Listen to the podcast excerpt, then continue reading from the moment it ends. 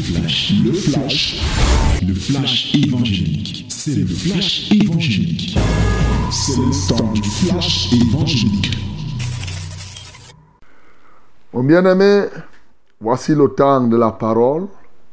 Voici la minute de la vérité. Alors, ouvre ta Bible dans Actes chapitre 21.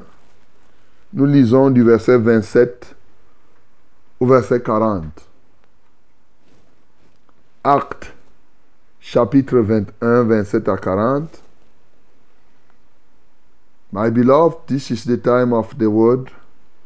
Open your Bible in the book of Acts, chapter 21, verse 27 to 40. 40. Let us read it together in the name of Jesus. 1, 2, 3. Nous lisons tous ensemble au nom de Jésus. 1, 2, 3. Sur la fin des sept jours, les Juifs d'Asie, ayant vu Paul dans le temple, soulevèrent toute la foule et mirent la main sur lui, en criant, Homme israélite, au secours, voici l'homme qui prêche partout et à tout le monde contre le peuple, contre la loi et contre ce lieu. Il a même introduit des Grecs dans le temple et il a profané ce saint lieu. Car ils avaient vu auparavant Trophine d'Éphèse avec lui dans la ville et ils croyaient que Paul l'avait fait entrer dans le temple. Toute la ville fut émise et le peuple accourut de toutes parts. Ils se saisirent de Paul et ils le traînèrent hors du temple, dont les portes furent aussitôt fermées. Comme ils cherchaient à le tuer, le bruit vint au tribun de la cohorte que tout Jérusalem était en confusion. À l'instant, il prit des soldats et des centeniers et courut à eux. Voyant le tribun et les soldats, ils cessèrent de frapper Paul. Alors, le tribun s'approcha, se saisit de lui et le fit lier de deux chaînes. Puis, il demanda qui il était et ce qu'il avait fait. Mais dans la foule, les uns criaient d'une manière, les autres d'une autre. Ne pouvant donc rien apprendre de certains, à cause du tumulte, il ordonna de le mener dans la forteresse. Lorsque Paul fut sur le degré, il dut être porté par les soldats à cause de la violence de la foule, car la multitude du peuple suivait en criant, Fais-le mourir. Au moment d'être introduit dans la forteresse, Paul dit au tribun, M'est-il permis de te dire quelque chose? Le tribun répondit, Tu sais le grec. Tu n'es donc pas cet Égyptien qui s'est révolté dernièrement et qui a amené dans le désert 4000 brigands? Je suis juif, reprit Paul de Tarse, en Cilicie, citoyen d'une ville qui n'est pas sans importance. Permettez-moi, je te prie, permets-moi, je te prie, de parler au peuple. Le tribun, le lui ayant permis, Paul, debout sur les degrés, fit signe de la main au peuple. Un profond silence s'établit et Paul parlant en langue hébraïque dit Amen. Demain, nous allons continuer à voir ce que Paul a dit. Mais maintenant, nous voyons les autres éléments. Bien-aimés, vous n'oubliez pas que pendant tout son parcours, depuis Milet, avant d'y arriver, pendant qu'il y était, et pendant tout ce parcours, le Saint-Esprit a fait bel et bien averti Paul de ce, de ce qui va se passer lorsqu'il ira à Jérusalem. Sa conclusion, c'était qu'il était prêt à mourir pour le nom du Seigneur et à Jérusalem. Bien sûr, ce que nous lisons n'est que l'accomplissement de la volonté de Dieu. Et comme je vous avais dit, rendre évangéliser, c'est chercher que la volonté de Dieu s'accomplisse dans la vie d'une personne ou dans la vie d'un peuple. Dieu a son plan et son plan s'accomplit. Ici, Dieu avait déjà dit que ça va se passer comme ça. Ça ne pouvait pas en être autrement. Sauf que, à un moment, Paul a voulu esquiver sous le conseil des autres bien-aimés qu'il avait si bien reçus à Jérusalem.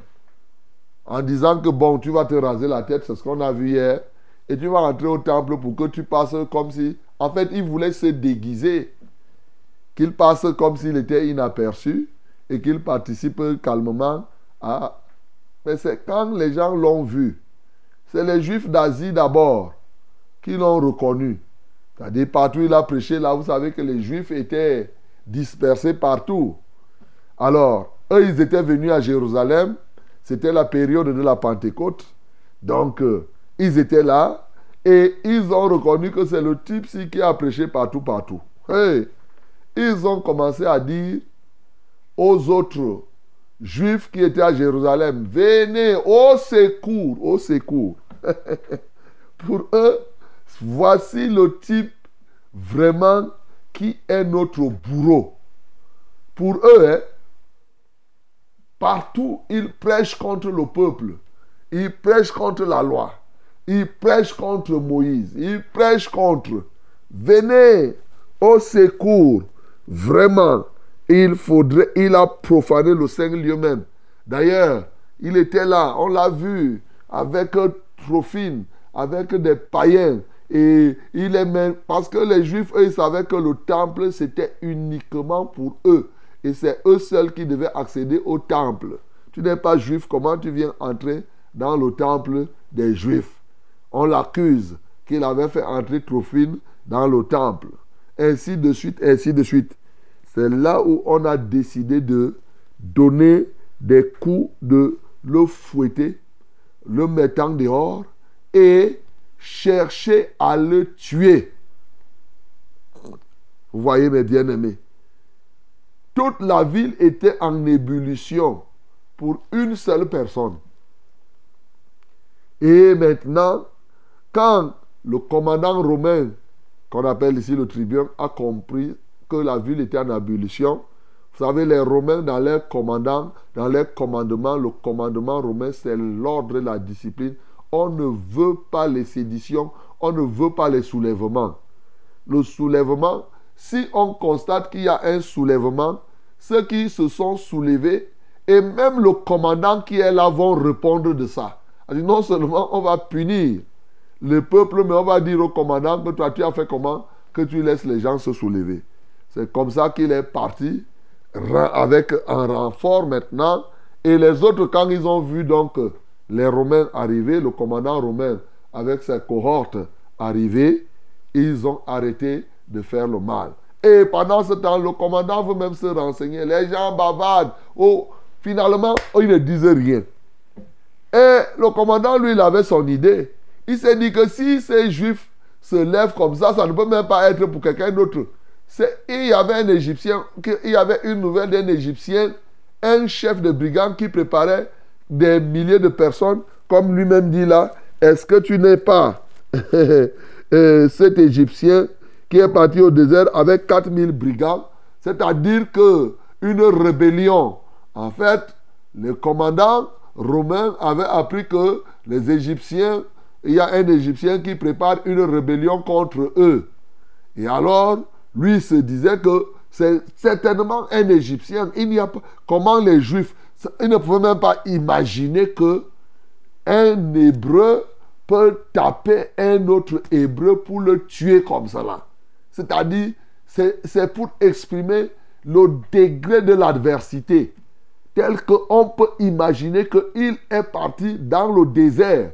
Dit, nous entendons ce que les gens font là, hein, on entend les guerres qui sont passées par là. Quelqu'un part former sa rébellion pour venir prendre le pouvoir. Donc, on estimait que le tribun, c'est pour cela qu'au début, il a d'abord menotté. Allez, hop, il s'est dit que, ah, si c'est ce brigand, bon, tant mieux. Mais Paul, pendant qu'il était en train de le transporter, Paul lui dit, c'est quand Paul lui a dit que, est-ce que tu peux me permettre de parler? Paul était polyglotte. Polyglotte, c'est-à-dire celui qui parlait plusieurs langues, en fonction des circonstances. Quand il parle le grec, on dit que, hé, tu sais le grec? Après, quand il va dire, il va parler en hébreu, les gens vont dire, ah, tu, parles, tu connais le hébreu Tu arrives ici, il dit, non, je suis aussi citoyen comme ça.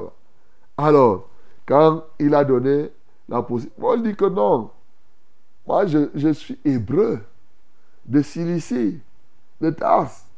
Donc, vraiment, le tribun lui-même était surpris. En réalité, il était surpris que ce soit un hébreu qu'on soit en train de tabasser comme si c'était un serpent qu'on veut tuer. Voilà.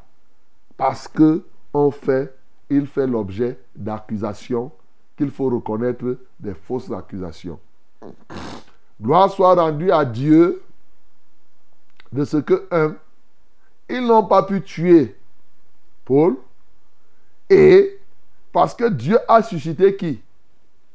Non plus les Hébreux pour aider Paul, mais des Romains maintenant pour empêcher qu'on ne tue un Hébreu. Tu comprends ça? Des Romains, c'est-à-dire des gens d'autres qui étaient pratiquement les colonisateurs, c'est eux qui vont venir empêcher qu'ils ne tuent leurs propres frères. Voilà ce qui s'est passé. Et ce qui me réjouit, c'est que quand Paul a demandé la parole, la Bible dit que après tout ça, debout sur les escaliers, alléluia. C'est-à-dire que il a eu les coups, tout ça là, mais ça n'a pas empêché qu'il soit debout pour parler encore. Alléluia. Parce qu'il dit ici, oui, le tribun le lui ayant permis. Paul, debout, il n'est pas assis, il est debout après avoir reçu des coups jusqu'à on veut le tuer, des menottes de ceci, cela, le gars se lève encore, il va parler. Et comme on va voir, il va parler en dépit de tout cela, comme lui-même l'a dit. Quelle merveille de suivre de tels témoignages. Bien sûr, comme Paul, son témoignage est raconté jusqu'aujourd'hui, peut-être ta part aussi, comme on a dit là, tu as chanté mon témoignage, sera raconté. Bon, là, c'est quel témoignage qui sera raconté alors? Réfléchis toi-même. Lui ici, il y a beaucoup de témoignages sur lui. Toi aussi, tu dois avoir des choses que tu peux raconter ou bien qu'on pourra raconter. C'est bien, mon bien-aimé, de travailler, de travailler pour le Seigneur, pour la gloire de Dieu. Mais lorsque tu travailles et que ton témoignage peut aider les autres par la suite à s'affermir dans la foi, n'est-ce pas ça une très très bonne chose Bien-aimé, commençant par cet aspect, je veux simplement te dire que en lisant ce texte, Dieu veut nous amener à comprendre que nous devons servir Dieu dans un standard où notre témoignage peut être raconté de génération en, génération. En fait, servir Dieu pour influencer les générations présentes et les générations futures. C'est encore ça, le grand engagement que nous avons à conquérir les, les territoires et les âmes. Bien-aimé, lorsque tu t'engages sérieusement à la conquête des âmes, à la conquête des territoires, et que le Seigneur te bénisse là-dedans, tu es certain que tu vas influencer Influencer, ce n'est pas bon. Influencer, c'est-à-dire que orienter les gens. Tu vas devenir comme quelqu'un que d'autres veulent imiter. Parce qu'aujourd'hui, il y a les professions de... Les gens disent qu'ils sont les influenceurs. Les Oui, ça veut dire que ils vous poussent à changer de comportement. Mais cette fois-ci, ils vous poussent. Ces influenceurs et influenceuses-là, plusieurs poussent les gens à aller vers la mondanité. Heureusement d'ailleurs qu'on a dit maintenant qu'ils vont payer les impôts. Je verrai s'ils vont commencer. Tu vas dire tu es influenceur. Il y a déjà les impôts des influenceurs hein, dans la nouvelle loi. Voilà. Comme ça là, c'est bien. Vous allez payer les impôts. Et je suis influenceur. J'ai 10 000 followers. J'ai 150 000. Maintenant, on va te tasser en fonction du nombre de, des abonnés et de tout ce que tu as. C'est une bonne chose, mes bien-aimés. C'est comme ça, là, si tu fais des falsifications de trucs, tu vas payer les impôts pour cela. Bien-aimé, c'est juste une parenthèse.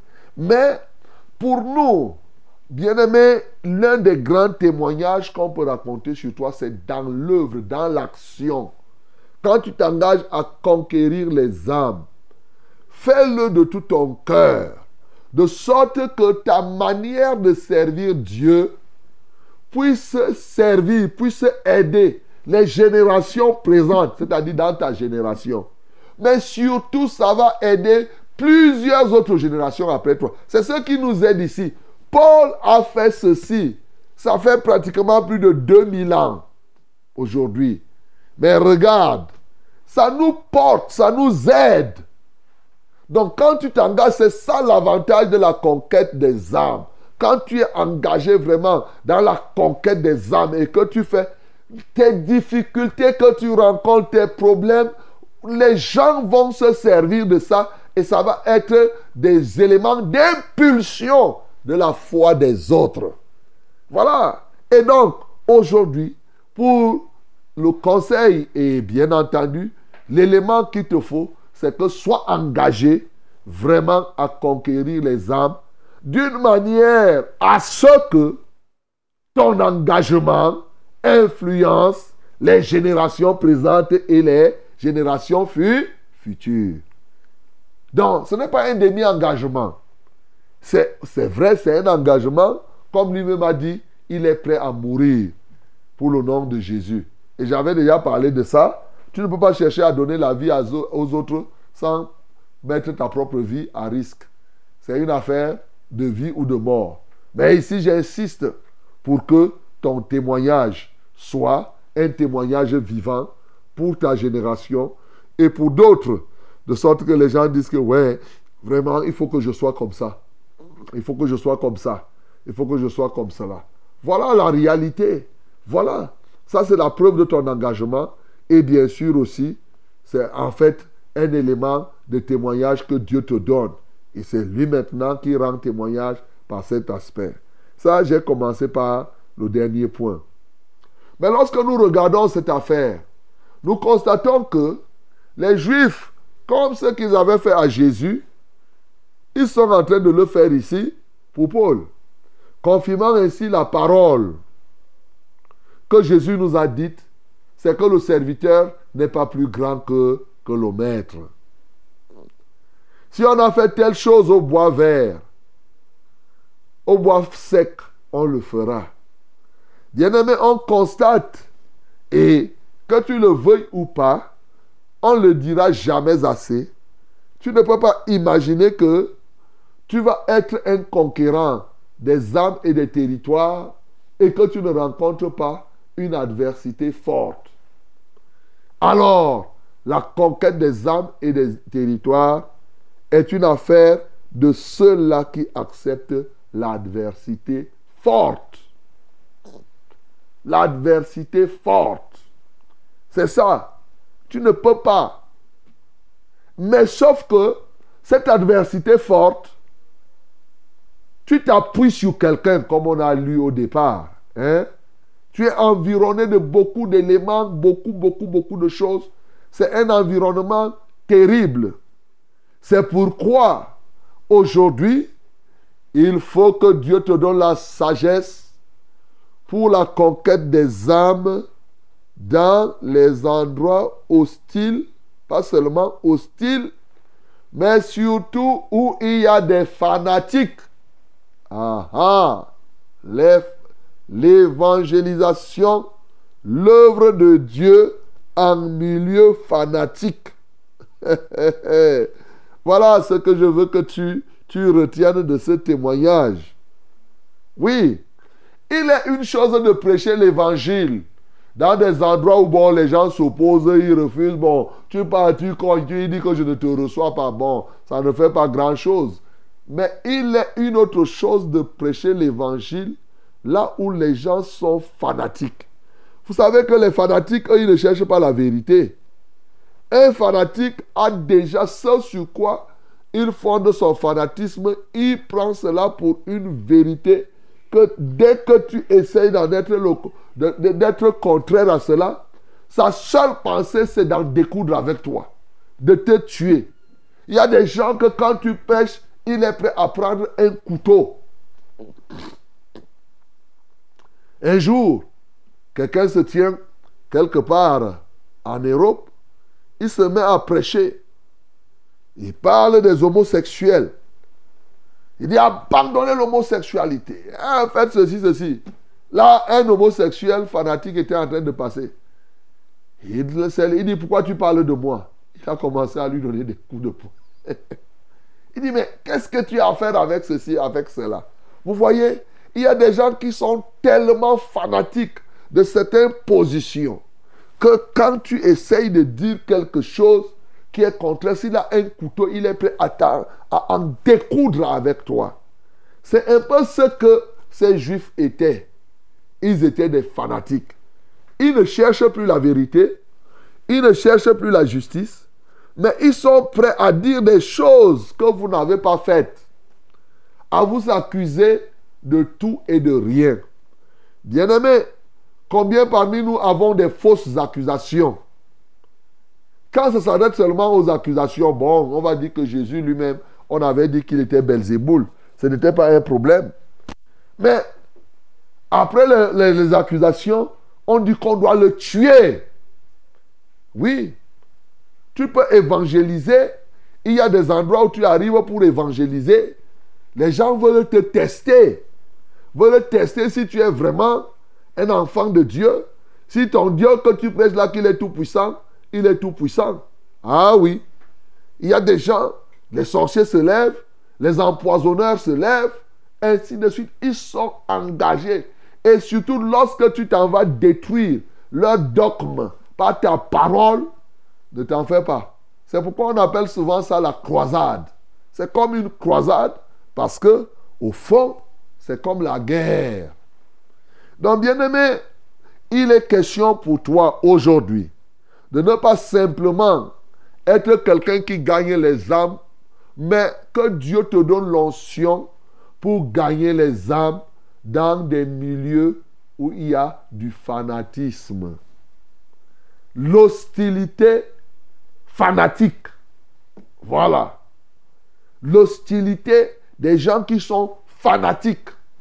C'est très important que Dieu te donne une telle onction a dit l'hostilité de celles qui veulent, eux, ils veulent te tuer. Leur objectif, ils n'ont rien à faire. Pour eux, quand ils te tuent, ils font ce qui est normal. Il y a des religions ici où quand vous êtes en train de faire le travail de Christ, s'il te tue, il est un héros dans sa religion. Vous imaginez? Et toi, tu pars évangéliser là-bas. Bien-aimé, il faudrait que Dieu te oigne d'une onction pour que, quand bien même, regardez, je dis ça parce que j'ai regardé à Derbe. Vous vous souvenez? Ils ont fouetté Paul, ils étaient avec Barnabas. Paul qui portait la parole. Il, il était, c'était du côté de l'Istre autant pour moi avant d'entrer à Derbe. Il portait la parole. On a dit que oh, c'est eux Jupiter. Barnabas était Jupiter. Paul était Mercure. Maintenant, quand les autres sont arrivés, ils les ont fouettés jusqu'à ce qu'ils ont cru qu'ils étaient morts. Il fallait que les frères entourent Paul pour qu'il se lève. Toujours en train de chercher. On veut le tuer. Le tuer carrément. Parce que sa position était claire. Bien-aimé. À cause de l'évangile, on veut l'abattre. Ici, c'est la même chose. Ils étaient prêts. ils veulent le tuer. Mais qui faisait qu'on ne le tue pas? Mais c'est celui qui a la vie. qui faisait qu'on ne le tue pas? Mais c'est celui qui a la vie. C'est celui qui a la clé de la mort et la vie entre ses mains. Et la Bible dit le malheur arrive souvent au juste. La suite, c'est quoi? L'Éternel en délivre tout, toujours. Bien-aimé, que Dieu te oigne d'une telle onction. Que lorsque tu vas pénétrer un quartier, peut-être chez les musulmans, peut-être chez ceux-ci, parce que parmi les musulmans, il y en a qui ne sont pas fanatiques. Ça, ce n'est pas tous les musulmans qui sont fanatiques. Imagine qu'on te dise d'aller prêcher l'évangile là où il y a Boko Haram. voilà par exemple, les Boko Haramis sont fanatiques à un niveau supérieur. Imagine qu'on te dise d'aller prêcher l'évangile euh, en Afghanistan, chez les talibans, par-ci, par-là. Tu t'imagines? Bien aimé, c'est ça la réalité. Il te faut une grâce particulière. Ça, je peux te dire. Parce que même le courage que tu as pour le faire n'est pas souvent un courage naturel. Ça, il te faut un courage surnaturel. Il te faut une onction pour dire que ici, j'entre au milieu des loups que je vois, au milieu des lions je vois, et je vais proclamer le Christ là-bas. Bien-aimé, ce matin, c'est cette dimension que tu dois avoir. Parce que tu vois les gens qui peuvent être là et cherchent à tirer sur toi. Mais la Bible dit que toute arme forgée contre toi sera sans effet. Toute langue qui se déliera en justice contre toi, tu la condamneras. Quand tu as cette foi-là et que Dieu te donne cette grâce, tu n'as peur de rien. Que les hommes se lèvent, des milliers se lèvent contre toi. Qu'est-ce qu'ils vont te faire? À Corinthe, ils se sont opposés. Ils ont partout, nous lisons comment les gens ne font que s'opposer, s'opposer, s'opposer. Mais ça n'empêche pas que l'œuvre de Dieu avance. Et comme je vous avais dit, plus les gens s'opposent, plus l'œuvre de Dieu doit avancer. Donc ce matin, c'est une telle onction, c'est une telle grâce. Parce que moi, je vais appeler onction, je vais appeler aussi la grâce, comme c'est écrit dans Actes chapitre 5. Les apôtres ont trouvé qu'ils ont jugé qu'ils avaient eu la grâce d'être fouettés. Dans Actes chapitre 5. Il dit que non, ils étaient fouettés, ils sont rentrés dans la joie que, eh, Vraiment, nous aussi, on nous fouette pour Dieu. Ils étaient contents. Vraiment, mes bien-aimés, quand tu lis la Bible comme ça, ça ne peut que te pousser à l'action.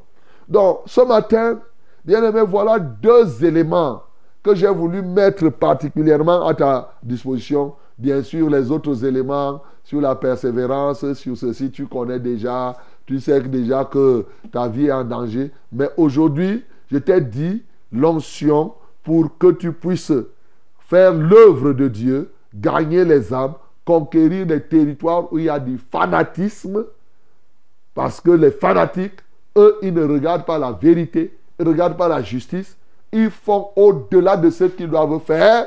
Souvent, ils extrapolent, ils font des choses ainsi de suite, ainsi de suite. Mais en dehors de ça, je t'ai dit qu'il faut servir Dieu de sorte que effectivement ton témoignage influence les générations présentes et les générations à venir.